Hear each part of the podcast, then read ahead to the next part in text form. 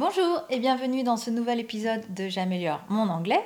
Je suis Séverine et je vous propose d'améliorer votre anglais à travers ces podcasts dans lesquels on découvre chaque fois un nouvel article de Wikinews. Je vous propose aussi d'aller faire un tour sur le blog Langonaute sur lequel je vous propose euh, des petites astuces et des outils pour aussi améliorer votre anglais. C'est parti pour l'article d'aujourd'hui. Aujourd'hui, on parle business, succession et Walt Disney, même si c'est juste le contexte. L'article euh, est comme d'habitude un article de Wikinews. Celui-ci date de 2005 et vous retrouverez le lien vers l'article complet dans, ben, dans l'article du blog Langonaute. Le titre de cet article Walt Disney Company reconciles with Disney Hair. Donc clairement, on va parler de Disney et de, succession en quelque sorte au sein de la compagnie un peu de vocabulaire pour comprendre tout ça. To issue, publier. To resign, démissionner. A chairman, c'est le chef du conseil d'administration.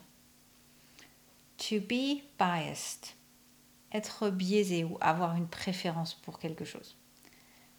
The CEO, c'est le Chief Executive Officer, qui est le directeur général et le COO, le Chief Operating Officer, qui est le directeur des opérations. Donc on a to issue, to resign, to be biased, a chairman, a CEO, a COO. Je vous donne tout de suite le contenu de cet article de façon un peu lente. Walt Disney Company reconciles with Disney Hair. Today, the Walt Disney Company issued a joint statement with business partners Roy E. Disney and Stanley Gold to the media as a show of reunion between the two camps after nearly three years of hostility. Roy E. Disney son of company co founder Roy O. Disney, and nephew of the company namesake Walt Disney, had resigned from his job as chairman of feature animation at the company after experiencing difficulties with the company's board of directors, many of whom were biased towards company CEO Michael Eisner's view of what direction the company should take.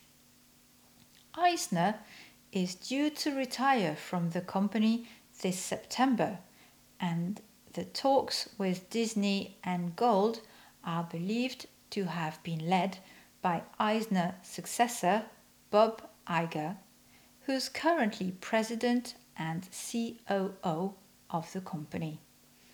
Iger has shown great interest in building relationships back up with many companies who have refused to work with Disney until Eisner leaves, such as Pixar Animation and George Lucas.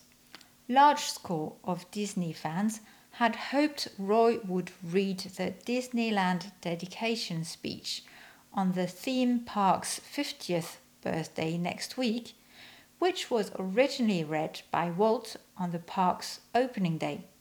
But Roy had already entered an annual sailing race from Los Angeles to Honolulu.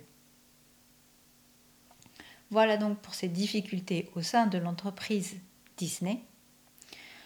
Avant de passer à la deuxième partie du podcast, je vous le rappelle, si ça vous a plu, partagez, faites-le connaître et si vous avez des suggestions, ben, n'hésitez pas à me contacter via, euh, généralement le plus simple c'est via le blog langonote.com.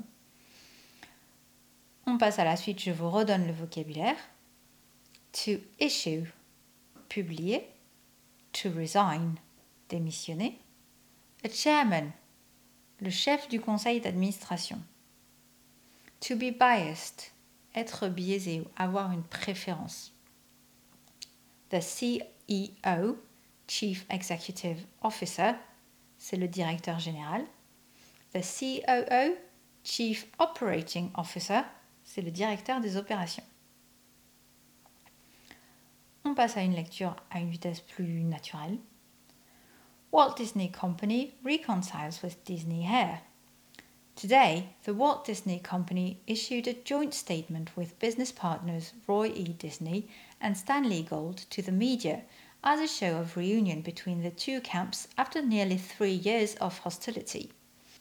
Roy E. Disney, son of company's co-founder Roy O. Disney and nephew of the company's namesake Walt Disney, had resigned from his job as chairman of the feature animation at the company after experiencing difficulties with the company's board of directors, many of whom were biased towards company CEO Michael Eisner's view of what direction the company should take.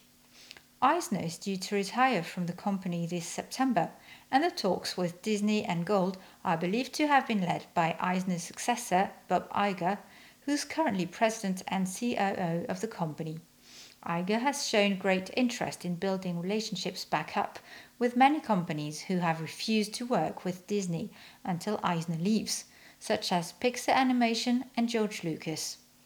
Large scores of Disney fans had hoped Roy would read the Disneyland dedication speech on the theme park's 50th birthday next week, which was originally read by Walt on the park's opening day, but Roy had already entered an annual sailing race from Los Angeles to Honolulu.